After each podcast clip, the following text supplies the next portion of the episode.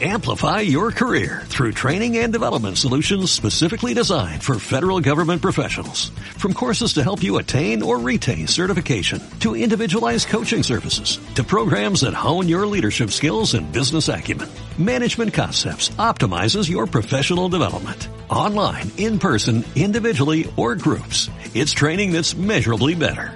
Learn more at managementconcepts.com. That's managementconcepts.com.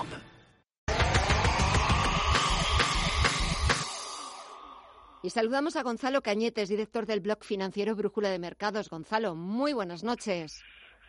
Hola Gemma, encantado de estar contigo otra vez. Igualmente, también es un placer para nosotros volverte a tener en, en, Visión Global en una semana muy particular, muy especial, sobre todo en Estados Unidos, porque vamos a conocer las cuentas, los resultados de los gigantes de la tecnología, esta noche Facebook, pero en breve conoceremos Microsoft, Amazon, Apple, Alphabet. Un poquito cuáles son las estimaciones, cuáles son las previsiones que manejas de los números de estos gigantes de la tecnología.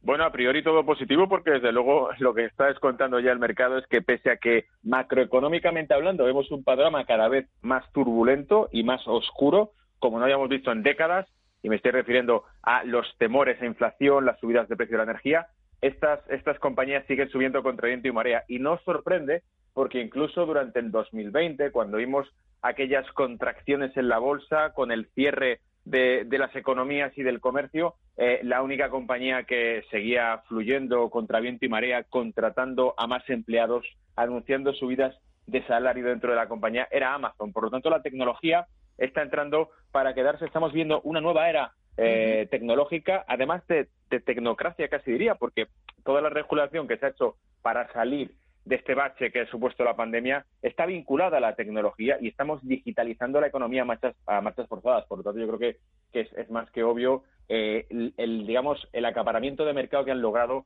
eh, las compañías tecnológicas en estos, eh, en estos últimos meses. Estamos hablando de que estamos entrando en una era tecnológica, lo que hace nada apenas unos meses o unos años nos parecía casi de ciencia ficción, ahora ya forma parte de nuestra realidad, inteligencia artificial y muchísimas más cosas. Por ejemplo, tienes el coche eléctrico o esos anuncios de Tesla que casi eh, casi no, ya está superando a Facebook como compañía más capitalizada en la bolsa norteamericana, hacia una sociedad más tecnológica, pero también, Gonzalo, que quería yo incidir eh, este lunes en el comentario, una sociedad también más verde, porque lo verde siempre ha vendido, pero ahora más que nunca.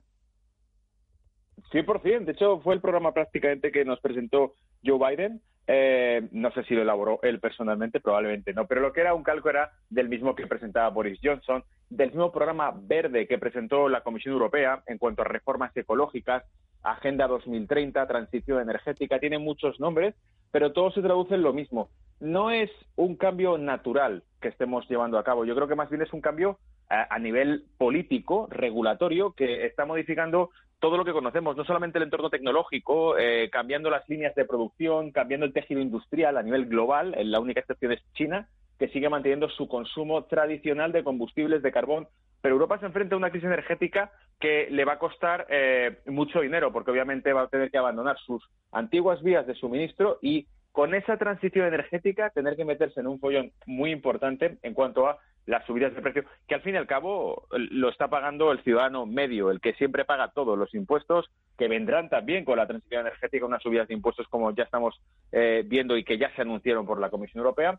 Pero yendo a terrenos más técnicos, que son los que más nos interesan a nosotros, yo alucino, por ejemplo, con las propuestas que se mandaron al Banco Central Europeo y que parece que se están tomando muy en serio. Es cambiar los márgenes de garantía exigidos para fondos de inversión o bancos que contengan compañías del sector energético tipo petróleo gas eh, vinculadas con la producción de, energía. Eh, o sea, vamos a cambiar incluso las reglas de juego a nivel bancario para que este tipo de activos se, se, suelten. Digamos que los bancos o los fondos se deshagan de este tipo de activos porque se les exige mayores márgenes eh, de garantía para mantenerlos en su cartera. Y solamente se utiliza esto técnicamente hablando a, nivel regulatorio cuando el activo en cuestión es muy volátil. Pero eh, seamos francos, en una época hiperinflacionista como la que parece que estamos entrando, al menos por lo tanto inflación confirmada hoy en día, lo que siempre ha funcionado como soporte o como escudo ha sido la materia prima y muy concretamente el petróleo de energía, que eran ese refugio que teníamos en épocas de inflación. Eh, por lo tanto, a mí me parece que estamos tratando de cambiar las reglas del juego del mercado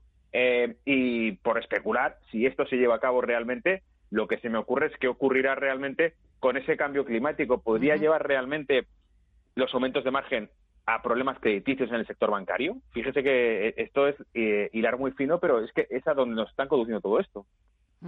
Eh, nos está conduciendo todo esto también y algo mucho más cerca es a un repunte que estamos viendo en los precios de las materias primas, en el precio de la factura energética, en el precio también del gas, con la consiguiente eh, eh, escasez de, oferta, va a haber un aumento de la demanda, va a haber también un invierno con unas temperaturas algo más frías de, lo esperado.